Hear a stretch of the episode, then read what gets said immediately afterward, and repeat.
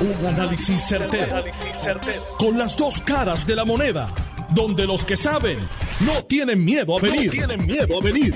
Esto es el podcast de Análisis 630 con Enrique Quique Cruz. 5 y 7, 5 y 7 de hoy, miércoles 20 de septiembre, que se conmemora el sexto aniversario del huracán María, donde todavía estamos tratando de recuperarnos. Todavía hay semáforos por ahí apagados. Pero la realidad es que esto va a ser un tema de campaña. No solamente de campaña si se da la primaria, pero un tema de campaña que el Partido Popular va a utilizar en contra del Partido No Progresista en las próximas elecciones. Lo curioso de esto es que lo mismo que han dicho, inclusive la misma comisionada residente, de que la obra no se ve, de que los fondos no pasan, es lo mismo que van a utilizar los populares en contra de Pedro Pierluisi. Ahora mismo, ahora mismo, si miramos así en resonancia para atrás, los ataques más duros han salido dentro del Partido No Progresista a la administración de Pedro Pierluisi que fuera del Partido No Progresista. Es algo que uno ve claramente, eh, no, hay, no hay quien quite eso de encima, y por eso, porque toda respuesta tiene una contestación, y por eso, de igual manera, el gobierno de Pedro Pierluisi está contestando ese tipo de, de ataque, lo está contestando con, con que la obra se hizo y cuando fuimos en cobertura especial desde aquí de Noti1 a a la convención se veía por todos lados mil y pico de postes y de cosas, de, letreros diciendo sobre la obra. Y la obra número 787 y la obra número 962 y la obra 1000 qué sé yo qué. Porque ya saben que esa es la campaña y a la misma vez ya saben que ese es el punto de ataque. Ahora, yo me di la tarea hoy de, y no voy a poner la, entrevista completa porque dura 12 minutos, pero eh, una entrevista que hizo Valeria Collazo de Rayos X en Telemundo al doctor Carlos Rodríguez Mateo eh, de AMSCA, donde él está bajándose del automóvil de camino a un fundraiser, a, a, una actividad, entiendo yo, una actividad de recaudación de fondos para su campaña, lo que vaya a correr. Y allí estaba la reportera Valeria Collazo esperándolo. Y esto ha creado no solamente controversia de lo que ocurrió ahí, pero también controversia con otras personas que no tienen nada que ver con esto directamente, pero que se han metido en esto. Ahora, me di la tarea de no solamente escucharlo, sino de ver el video completo, porque quería saber qué fue lo que pasó. Hice mi análisis e inclusive llamé al doctor Rodríguez Mateo y le di mi opinión al respecto. La voy a compartir con ustedes en breve. Pero vamos a escuchar un pedacito de esta entrevista. No había tenido tiempo para... Doctor, ¿cómo está? Muy bien, gracias. Qué bueno que lo encuentro. Llevo como dos semanas buscando. Ah, sí, pues me encontró. ¿Y por qué no había tenido tiempo para darle una entrevista? La agencia le dio la entrevista que usted quería y le dimos toda la información. ¿Dónde ha estado usted? Pero espérate, espérate, espérate. ¿A cuenta de qué yo te tengo que decir dónde yo estoy? ¿A cuenta de qué? Porque usted es el jefe de ANSCA. Sí, soy el jefe de ANSCA, pero no te tengo que decir que yo hago mi tiempo libre. ¿A cuenta de qué? Bueno, que es su tiempo, no, a su hora laborable no es su tiempo libre. No, esto, esto mira, este ah, es mi este tiempo libre. Este ¿A cuenta de que tú estás aquí hoy? Viene a buscarlo. ¿A, qué? ¿Vienes a mi actividad privada? Bienvenida. Viene a averiguar sobre su actividad. No, es que tú no tienes que averiguar nada mío. Claro que no, sí. no, no, no, no. Tú averiguas, tú averiguas lo de la agencia. Usted es un jefe de agencia. Sí, sí, un jefe de agencia. sujeto a fiscalización. Hay muchos empleados que nos escribieron que los presionaron y los obligaron para vender taquillas para esa actividad. ¿Eso es verdad? Usted sabe que no. Yo no lo sé, me lo tiene que contestar. No, usted sabe que no. Es lo primero. Y, y lo segundo es que yo creo que hay una línea muy fina entre los derechos suyos y los míos una línea muy fina y yo creo que la estás pasando. No, usted es un funcionario público, le estoy preguntando con mucho respeto. No, no, con mucho respeto. Usted está sujeto a fiscalización. Como le pedimos entrevista y como funcionario público no compareció a ninguna la entrevista. entrevista se le dio y usted lo sabe. Pero yo pedí entrevista con usted, no, no Se le dio y usted lo sabe. Usted tiene que responder en horas laborables a, la fiscalización de la prensa y las peticiones. ¿Y estos horas, laborables? ¿Y estos horas Esto no, le estoy preguntando. ¿Estos horas laborables? Esto es una actividad política suya. ¿Y qué usted cree? que le pregunto. No, no, ¿a qué viene usted aquí? Yo, yo vine a hacerle preguntas a usted. Ah, no, no, pues yo te las contesto si quiero. Porque esto, es una actividad privada. ¿A qué viniste? ¿Usted va a lanzar una candidatura? Cuando la lance, si la lanzo, te enterará. Se presionó a empleados públicos para que vinieran aquí, que vendieran taquillas. Si usted, tiene evidencia, si usted tiene evidencia, la lleva a los foros que usted quiera. Usted tiene un comité de campaña. Ese dinero que se pagó para esa actividad, ¿dónde va? ¿Qué cuenta va? Yo no te tengo que contestar eso a ti. ¿A cuenta de qué? Usted, claro, que ¿A sí. ¿A cuenta de qué? Usted, usted es un funcionario. Yo no soy candidato a nada. es un funcionario y, está planeando una candidatura, por lo menos a nosotros nos enseñaron una invitación a esta actividad que decía que había que pagar 500 dólares. ¿Y a cuenta de qué yo te tengo que decir a ti lo ¿Usted cree que usted no tiene que rendir cuenta? ¿A ti? ¿A cuenta de qué? Es que no es a mí, al pueblo de Puerto Rico. Sí, pues al pueblo de Puerto Rico yo le rindo las cuentas que le tengo que rendir. Aprovecho esta oportunidad, tiene una cámara. Y todo. Y, to, y todo. No mí, doctor, eso no tiene que ver conmigo. yo le pedí una entrevista en su hora laboral. Una, una, cosa es entrevistar, otra cosa es hacer trabajo periodístico, otra, es hacer. cosa es hacer campaña en horas.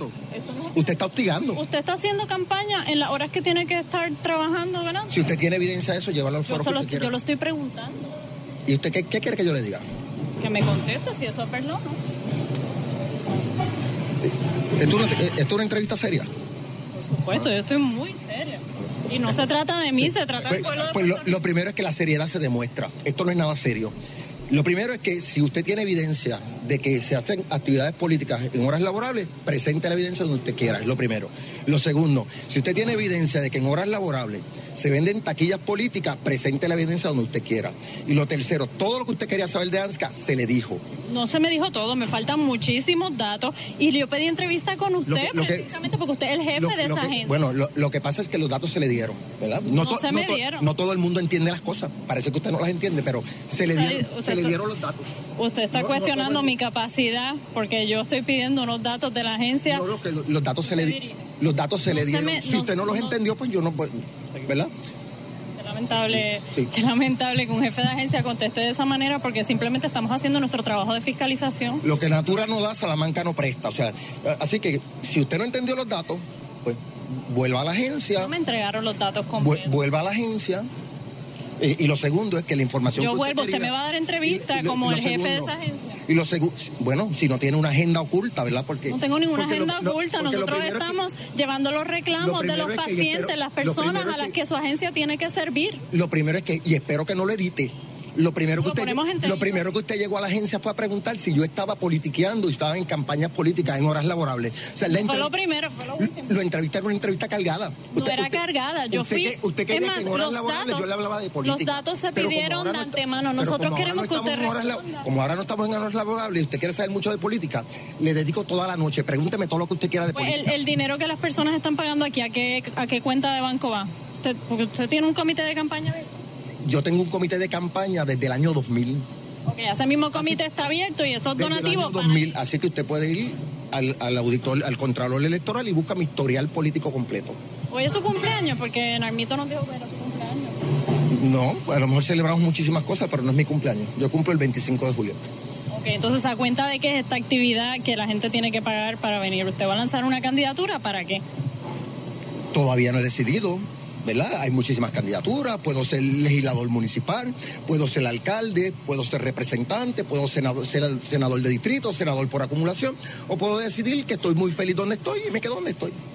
se le trajo la situación de si estaba haciendo campaña en horas laborables, porque esa es la información que nos traen personas de la agencia que obviamente no se van a identificar porque tienen miedo de perder su trabajo. Pero, Pero nos dicen que usted está haciendo campaña en horas de trabajo, que está utilizando la plataforma de la agencia para realzar su figura de cara a las elecciones y que también presiona a los empleados para que vendan taquilla. Vamos, vamos, vamos por el principio. Lo primero es que si hay alguno, ¿verdad? Que piense como usted dice.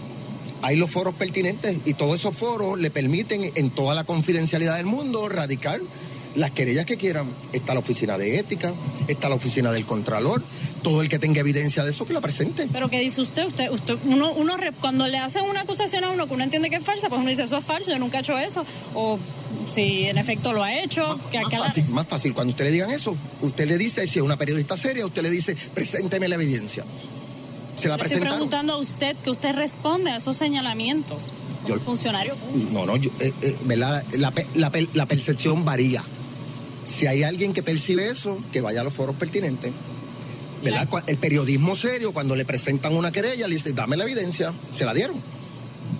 No pueden proveer una evidencia de una presión que le ejercen sus superiores diciéndole que tienen y de hecho una de ellas sí la proveyeron y la presentamos que era un mensaje diciendo mi jefe y hay varios así me está obligando a vender taquillas de este evento viste vio que que realmente una entrevista cargada lo que usted presentó lo que usted presentó aquel día no decía eso usted está tergiversando una realidad. No decía eso.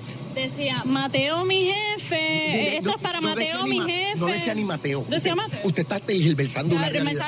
Pero nada, no, no, hay problema. No, Le estoy preguntando porque nosotros recibimos muchos mensajes de personas que no se atreven a mostrar su cara porque tienen miedo de que haya represalias políticas. Pues yo, yo me atrevo a presentar mi cara, que presenten... El jefe de la agencia, pero si una persona teme que lo puede perder su empleo por denunciar que está siendo presionado, pues nosotros tenemos el deber pues fiscalizador como pues prensa de preguntarle sobre eso. Pues es bien sencillo. Busque el historial. ¿Cuántos han perdido el empleo por eso? Usted está especulando. ¿Cuántos en mi historial como jefe de agencia, como alcalde, como senador, cuántos han perdido el empleo por eso? Busque el historial. Usted está especulando.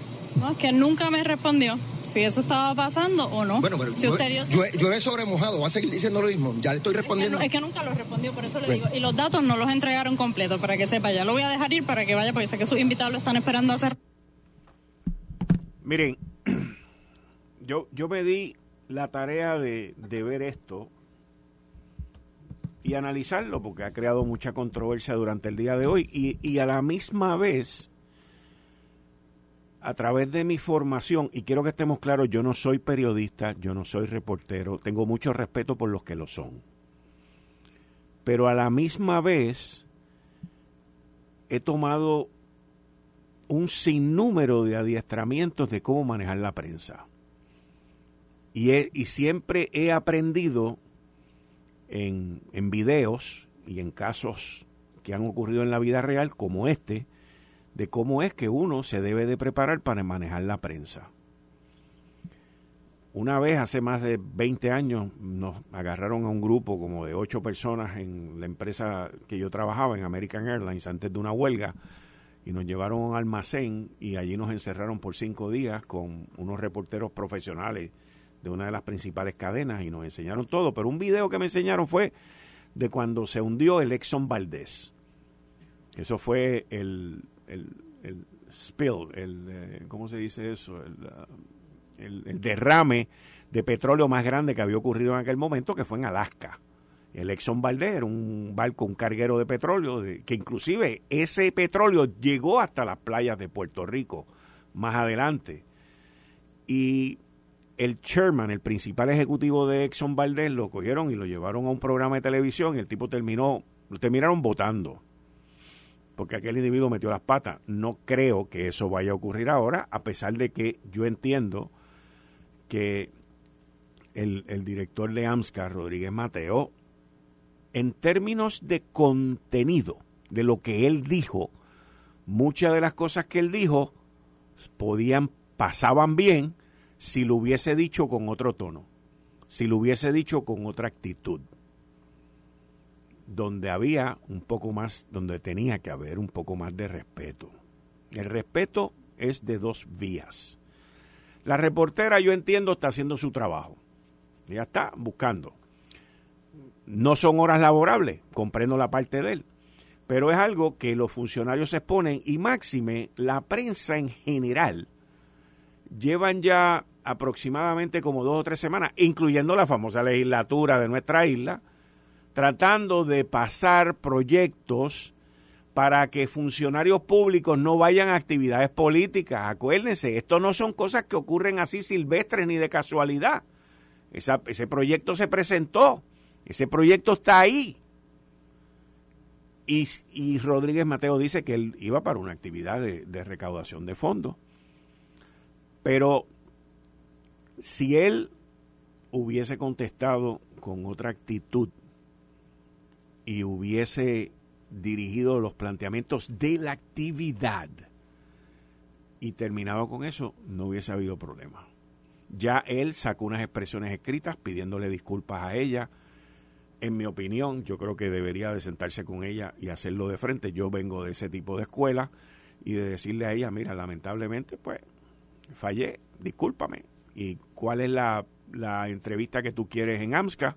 Eso sí, Rodríguez Mateo tiene que tener mucho cuidado, porque pues ya hay un evento, ya hay un suceso, número uno. Número dos, tiene que tener mucho cuidado en que en esa entrevista, si es en horas laborables y si es en las oficinas de AMSCA o en cualquier otro edificio público, no puede hablar de política. Pero eso él lo tiene que establecer desde el principio y decírselo a la reportera. Tú me quieres entrevistar sobre AMSCA, fantástico entrevístame sobre AMSCA, que se lleve los peritos y los, los que él necesite para la entrevista a base del tema que ella está pidiendo y que conteste todo lo que tiene que ver con AMSCA, pero que le deje saber a la reportera o al reportero que no puede hablar de política. Si quieren hablar de política, tiene que ser fuera de un edificio público, fuera de horas públicas, porque miren todo el lío que se ha formado, no en este. El alcalde de Atillo se busca un lío con ética. Los otros días, Aníbal José Torres y Carlito Endorado se van a buscar un lío también y por ahí sucesivamente han habido muchos funcionarios públicos. Pero, yendo al nitty gritty, Rodríguez Mateo, con una sonrisa, con más tranquilidad, pudo haber. Hay un par de cositas que dice, o sea, en una, en una como que le dice bruta, eso está mal. Hay cosas que están mal y no se deben hacer. Hay gente que puede aplaudir eso, hay gente que lo puede criticar, yo doy mi opinión. Y al final de la postre, mi opinión es que te tienes que disculpar. Y no hay nada malo con disculparse uno. Y sobre todo, pedir perdón. Porque si de humanos es errar, de caballeros es rectificar. Y eso es en cualquier liga. Así que lo demás, por ahí andan unos, unos tratando de formar bulla con uno, tratando de formar bulla con otro. Eso pues ya no tiene ningún sentido aquí de lo que estamos hablando. Pero ella estaba haciendo su labor, él estaba haciendo la de él y hubo un choque. Pero si él entendía que ella no debía de estar allí, pues le decía, mira, no te puedo atender, nos vemos y sigo caminando y me meto en el sitio y se acabó. Tranquilo, feliz de la vida. La historia hubiese sido otra, obviamente, pero eso es lo que pasa en el furor de todo lo que está ocurriendo. Miren, varios legisladores se unen a estudiantes de recinto de ciencias médicas en rechazo al nombramiento de la doctora Ilka Río. Yo tengo una carta, tengo muchas cartas y tengo muchos documentos que estoy examinando sobre el recinto. Y aquí muchos de los facultativos del recinto de ciencias médicas que se han dado, yo nunca he visto tanta gente, no estoy generalizando, estoy hablando de muchos de los que han hablado en los medios, que la saquen, que esto y que lo otro. Yo nunca he visto tanta mentira en boca de gente. Y digo mentira porque puedo decir que son mentirosos o mentirosas. Casi ninguna es mujer. Pero puedo decir que son mentirosos porque tengo la prueba. Tengo la prueba de todas las irregularidades que estos mismos individuos que están en todo, en el periódico, principalmente el periódico Nuevo Día, diciendo cosas que son mentiras. Y, y tengo la prueba que lo corroboran. La semana pasada salió en la primera plana del periódico El Nuevo Día, por ahí diciendo que iban a perder la acreditación de Middle State. Eso está ahí, en blanco y negro. Eso está ahí en blanco y negro. Y esta semana, cuando le sacaron otro artículo el Nuevo Día, no era la Middle State, ahora era otra cosa de acreditación. ¿Pero en qué quedamos? ¿Cuál es? Pero aquí a nadie le gusta hacer ese tipo de preguntas. Nadie dice la verdad y, lamentablemente en medios la cosa está cargada a favor de 35 estudiantes que se quejaron y a favor de 7 u 8 facultativos que no quieren que se descubra la verdad de lo que está pasando allí. el recinto de ciencias médicas hay corrupción. Y los datos que yo tengo de demandas lo demuestran. Hay irregularidades. Y los datos que yo tengo lo demuestran. Pero hay una carta interesantísima que no la van a hacer público. Fíjense, hicieron público, hicieron público el informe número uno, pero no hicieron público el informe número dos, que exculpa a la doctora. Hicieron público unos documentos, pero no hicieron público esta carta, que yo entiendo que es una carta extremadamente importante, porque esta carta está firmada por quien fue rectora, rectora del recinto de ciencias médicas. Esta carta tiene fecha de julio del 2022, para ser más exacto, 7 de julio del 2022. Oficina del decano, julio 7 del 2022 dirigida a la doctora Ilka Ríos Reyes, rectora del Recinto de Ciencias Médicas, Universidad de Puerto Rico. Estimada doctora Ríos, refiero respetuosamente ante su consideración la situación presentada por la estudiante de medicina de segundo año, la jovencita está en segundo año, menor de edad, que el que fuese mujer, el que fuese menor de edad, en este momento quizás tendría, qué sé yo, 16 años, eso no le importó a los que la atropellaron a ella. No voy a decir el nombre, obviamente, la cual hemos discutido personalmente. O sea, que quien hace esta carta dice, refiero respetuosamente ante su consideración la situación presentada por la estudiante de medicina de segundo año, X, la cual hemos discutido personalmente. A mi mejor entender, las regulaciones por las que se rige nuestra escuela de medicina no proveen una solución favorable para ambas partes. Agradeceré recibir su cooperación y buenos oficios a los fines de poder lograr un acuerdo razonable y de beneficio para todos en la disyuntiva suscitada. Agradeciendo por anticipado su colaboración, la doctora Ivonne Z. Jiménez Velázquez, decana interina. Eso rompe el andamiaje de mentiras de que ella intervino inapropiadamente, de que ella hizo, no hizo, tan, tan, tan, tan, tan. Lo destroza. Usted se entera de esto aquí. Pero miren, cuando yo termine, porque es mucho el volumen de información que tengo, yo le tengo a ustedes citas de facultativos que le hicieron a esta joven, comentarios completamente degradantes, humillantes, que yo no sé, honestamente le digo, cómo los papás, digo, y no lo digo en son de crítica, sino lo digo, es más, lo digo hasta en son de, de respeto a los padres de la niña. Porque si le hubiesen hecho algo así a un hijo mío, yo nada más que tengo varones, gracias a Dios, pero si yo, si le hacen eso a un hijo mío o a una hija mía, yo le hubiese arrancado la cabeza a esa persona. Y no digo que, no digo en la, porque ustedes rápido exageran y ponen las cosas, ay Dios mío, no, no. No es que lo hubiese matado, porque yo no lo iba a matar, ¿ok? Pero literalmente lo hubiese brincado encima por lo abusadores que son, por lo envidiosos que son, por lo perversos que son. Y by the way, cuando yo digo que es perverso, me refiero a más de uno. Para que no señalen a uno. Yo tengo los nombres de los perversos, by the way. Yo sé quiénes son. Y ahora se unen los legisladores.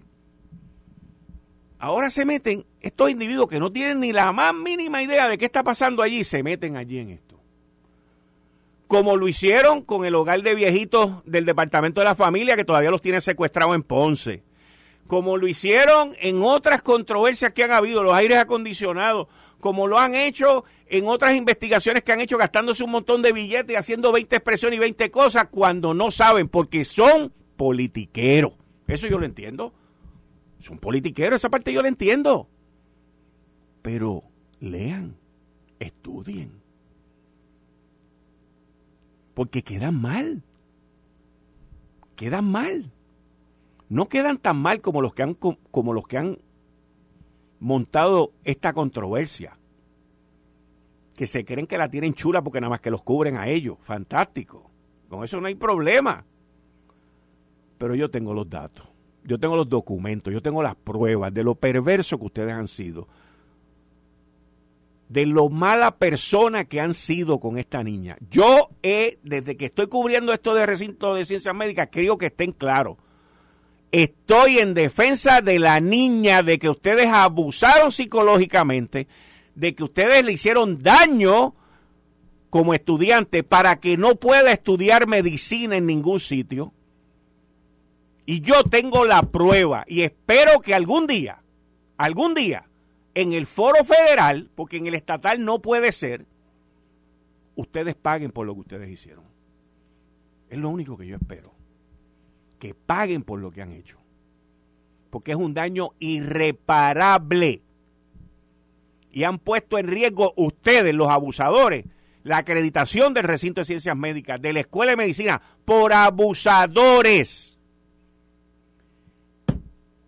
Y si no están de acuerdo, los invito, vengan aquí. Y díganme que ustedes no lo hicieron, porque tengo los nombres, tengo lo que dijeron, tengo lo que hicieron, tengo las cartas que le mandaron al registrador para cambiar nota, tengo todo, los casos que están en corte, tengo todo.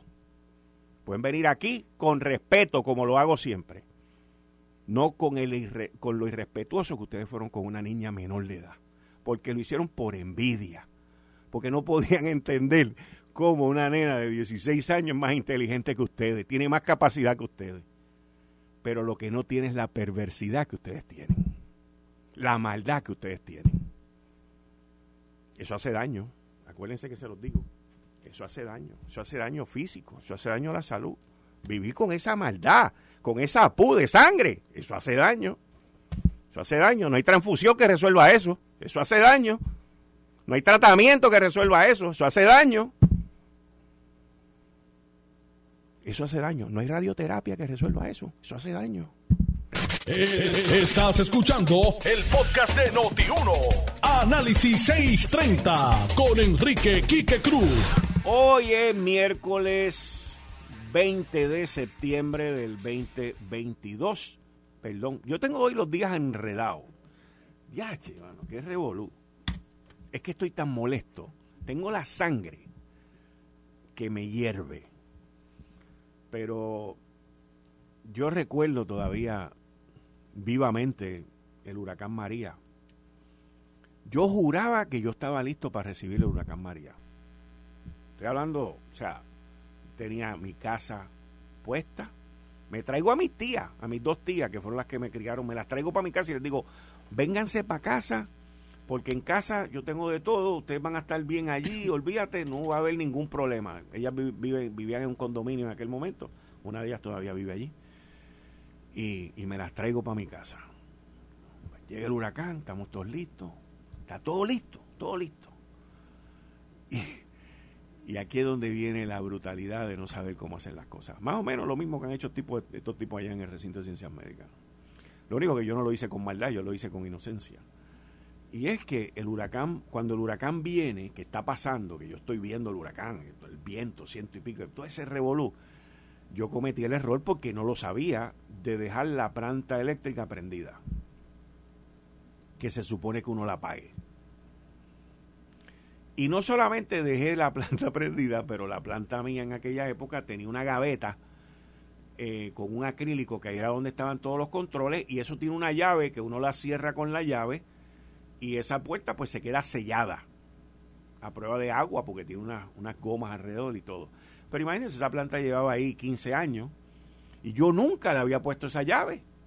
Y la, la puerta pues yo iba allí y la abría porque la puerta con su propio peso pues caía. Y, y de momento a las 11 y cuarto, 11 y 20 de la mañana, la luz empieza a, a relampaguear, a irse, y la planta empieza a escopetear, y se fue a ajuste la planta. Se fue a ajuste. Y cuando yo me asomo así por el garaje para ver qué es lo que le pasa a la planta, la famosa puertita esta que les acabo de hablar, estaba completamente abierta por el viento, la fuerza del viento la levantó metió agua por ahí para adentro y se fue a ajuste. Estuve nueve días sin luz porque se dañó el excitador de la planta. Yo no sabía que las plantas tenían una cosa que se llama el excitador, más o menos como las que hay allá en el recinto de ciencias médicas, y se fue a ajuste el excitador.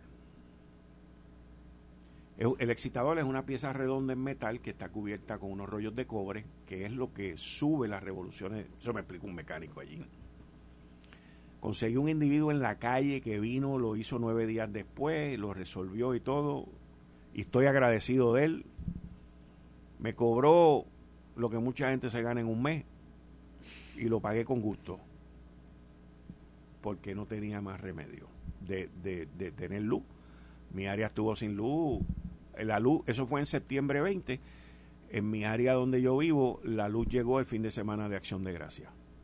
Para que miremos el, el span de tiempo. Y hay mucha gente que estuvo mucho más tiempo. Eh, unos momentos tristes, unos momentos difíciles eh, que Puerto Rico vivió y que todavía los vamos a recordar hasta el día que uno se muere, porque son unas cosas que causan, son un trauma, esos son traumas emocionales. Pero no vengo a hablar ya de traumas emocionales. Conmigo está aquí el director ejecutivo del Centro Cardiovascular, Javier Marrero Marrero. Buenas tardes, bienvenido aquí a Análisis 630, muchas gracias, bienvenido. Gracias por la oportunidad de, aquí expresarnos en su programa.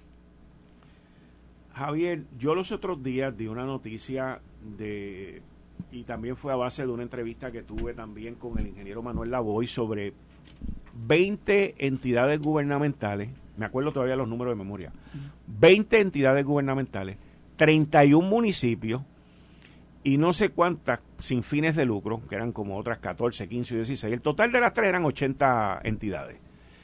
Eh, que con mucha probabilidad se les va a pedir que devuelvan el dinero porque se les hizo un adelanto, no han podido llevar a cabo la obra que se dijo, no están cumpliendo. Y dentro de esos nombres eh, de entidades está el Centro Cardiovascular, el cual entiendo que administrativamente tú eres el director ejecutivo. ¿Eso es así? Eso es correcto. Ok. Y entonces, ¿Cuál es, qué, es lo que ha ocurrido en el centro cardiovascular con, con estos fondos? Primero vamos a empezar por lo básico. ¿Cuánto fue que se asignó? ¿Cuánto fue lo que se adelantó? ¿Para qué es ese dinero? ¿Y dónde están las obras o el trabajo para ese dinero? Pues Quique, gracias por la oportunidad. Quiero ¿verdad? comenzar diciendo que con el huracán María ¿verdad? se demostró que las hospitales y las instituciones hospitalarias juegan un rol fundamental en la prestación del servicio de salud en Puerto Rico. Eh, con el huracán María, ¿verdad? que el Centro Cardiovascular sufrió muchos daños, se hicieron unas peticiones, ¿verdad? FEMA, para la evaluación de daños en general. Nosotros recibimos en, prácticamente en enero del 2023 la aprobación de FEMA de 39 millones de dólares, que prácticamente el 90% de la obligación completa, la obligación completa es de 44 millones aproximadamente. 44 millones. Es la obligación completa para el centro cardiovascular. Para el centro cardiovascular, específicamente 44 millones 298 mil 887 con 62. Esa es la obligación completa que se le otorgó al centro cardiovascular. De esa obligación se otorga el 90%, que son 39 millones 868 998 y el 10% restante lo que se trabaja con los fondos CDBG, CDBG. De esa cantidad, se trabajó a nivel de Col 3 el adelanto del 25%, que es el Working Capital Advance, y el Centro Cardiovascular recibió 9.939.270. Quiero indicar que antes de recibir esto, esta asignación de fondos, el Centro Cardiovascular, después del huracán y después de la evaluación de daños, tuvimos que comenzar a trabajar con los daños registrados, ¿verdad? Se dañaron elevadores, se dañaron los puentes peatonales y tuvimos que trabajar todo ese todas esas obras mediante fondos propios y después solicitábamos los reembolsos y los reembolsos se fueron trabajando y Coltré y FEMA fueron trabajando la documentación y fuimos recibiendo los reembolsos.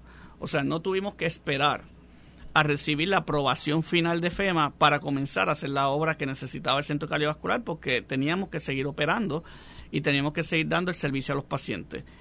Por consiguiente, una vez llegan los fondos, pues nosotros comenzamos una ardua tarea de asignar los otros proyectos que están contenidos en el alcance de trabajo que FEMA hizo en su evaluación. Hay sobre 200 proyectos. 200 proyectos en el centro cardiovascular. Como sobre 200 proyectos, unos de menor escala, otros de mayor escala. Son 200 proyectos porque incluyen pues cambio de todo el sistema de generadores eléctricos, los puentes peatonales, infraestructura eléctrica general del hospital, cambios de luminaria, cambios de acústico, gypsum board, pintura. En eso recoge los dos, más de 200 proyectos. De eso, eh, Enrique, estamos trabajando ya con los generadores. Eh, un proyecto este, eléctrico eléctricos para correr el centro completo. Para correr todo el centro. Hay una inversión de cerca de 5 millones de dólares. Para eso nada más. Para eso nada más. Eso ya está adjudicado, ya se comenzó la obra. La obra finaliza y en. anterior a esto, el, centro cardiovascular tenía generadores. Sí, tenía generadores. ¿Para toda la capacidad? No, tenía para toda la capacidad. eran, me imagino que viejitos también. Sí, tenía los de los de 30 años. El centro cardiovascular, cuando, abría el centro cardiovascular, era una capacidad de 750 kilos, que eso le da como para un 25% de más de capacidad para el centro. ¿Y, ¿Y, los de ahora? Le da para todo, el 100%. Son dos generadores de 2.5 megas. Entonces eso le va a dar la resiliencia que necesita el centro cardiovascular. O sea, si se va la luz, se va a quedar encendido completamente. Qué bueno. Entonces esa obra se empezó, esa obra ya está este, en un prácticamente en casi un 60% eh, de realizado. También eh, trabajamos el sistema de elevador que se había dañado completamente, ese está en un 100%, eso fue una inversión de 1.2 millones de dólares aproximadamente. Los puentes peatonales que conectan el, edificio principal con el edificio de estacionamiento también se trabajó, eso fue cerca de, medio millón de dólares. Y entonces quedan otros proyectos más eh, ¿verdad? abarcadores también, como es el sistema de ventilación completa del hospital, los chillers, que ese está en etapas de diseño eh, para entonces hacer el proceso de subasta y adjudicación eh, a los suplidores. Hemos trabajado otros trabajos a menor escala, ¿verdad? como en las pinturas ¿verdad? del edificio, hemos cambiado iluminación, pero todavía queda trabajo por hacer. Y a su pregunta si hemos utilizado o no los fondos asignados de los 9 millones, esos 9 millones ya tienen, como decimos acá, nombres y apellidos, ya están adjudicados. Tenemos proyectos como la insulación de los ductos de aire acondicionado, cambio de manejadoras de aire, arreglo de túneles peatonales, porque nos queda un túnel importante que comunica el centro cardiovascular con el hospital universitario. También tenemos los chiles, como le mencioné, el techo completo del centro cardiovascular, que hay que arreglarlo. Básicamente, entre todos esos proyectos, la asignación de 9 millones está ya prácticamente adjudicada. Del adelanto. Ese fue el adelanto. Del adelanto que, salió en las noticias. O sea, el centro cardiovascular ha usado responsablemente los fondos, los, ha asignado. ¿Perdón? ¿Y los otros 35? Porque eh, de, los 39 millones que están asignados, te adelantan los 9 millones. Una vez tú los vas usando... Te siguen eh, desembolsando. te siguen desembolsando otro 25% más. ¿Y entonces, ¿y por qué el nombre de ustedes aparece en esto de corte? No sé.